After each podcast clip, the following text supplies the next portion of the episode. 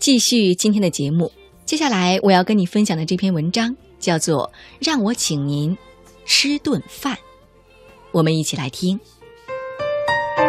您正在收听的是《品味书香》丽娜品读时间，聆听美好，享受心灵的宁静。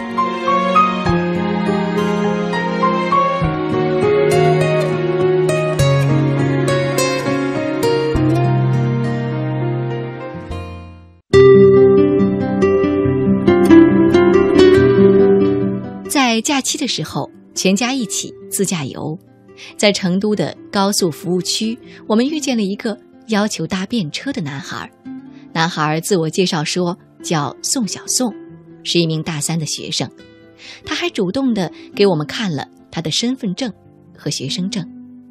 宋小宋讲话很有礼貌，给我们留下了不错的印象。于是，我们答应了他的请求。一路上，我和家人跟这个刚认识的小伙子聊了许多。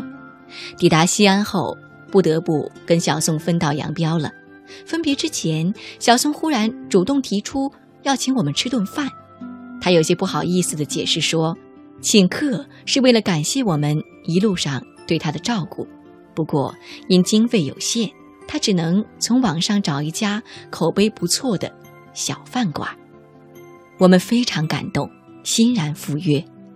吃完简单的一餐后，我们便告别了。别离前，我悄悄地在小宋的背包里塞了五百元钱和一张名片，之后便把这件事情淡忘了。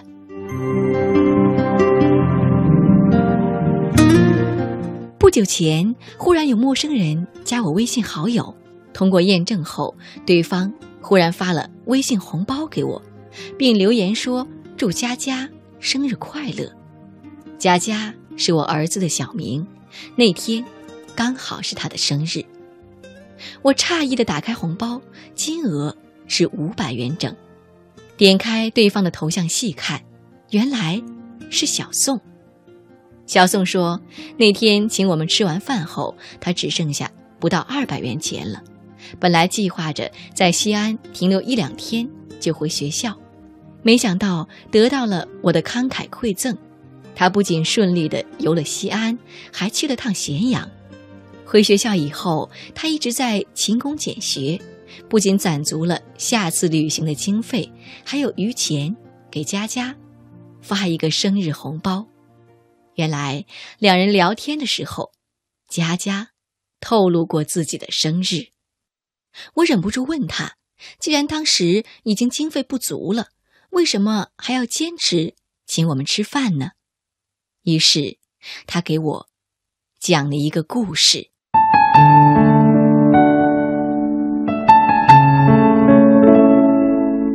刚刚进大学不久，小宋就加入了学校的驴友社团，从此迷上了旅行。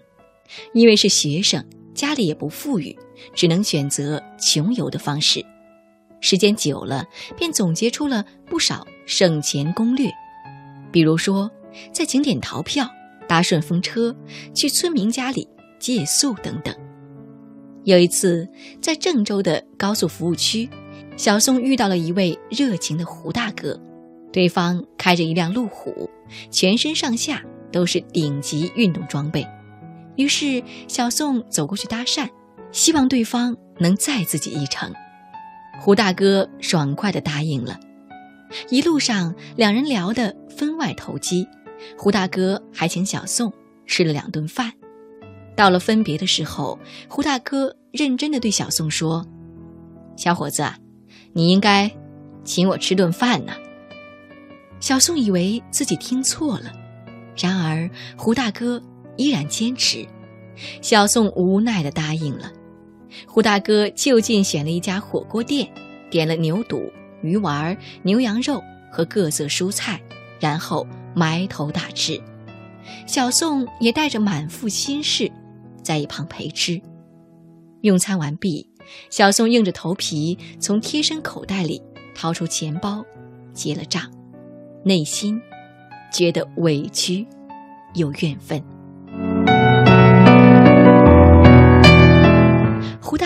似乎读懂了他的情绪，拍拍他的肩膀说：“小伙子，旅行是件好事儿，可是蹭吃蹭喝、蹭玩蹭行，就不一定是什么好事儿了。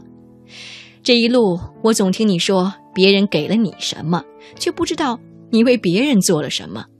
如果你蹭的这么心安理得，却毫无感恩之心，那么，就算你游遍了全世界，又能怎样啊？”说完，胡大哥便开车离开了，而小宋则提前结束了那次旅行，用仅有的几十元钱买了一张。返程的车票。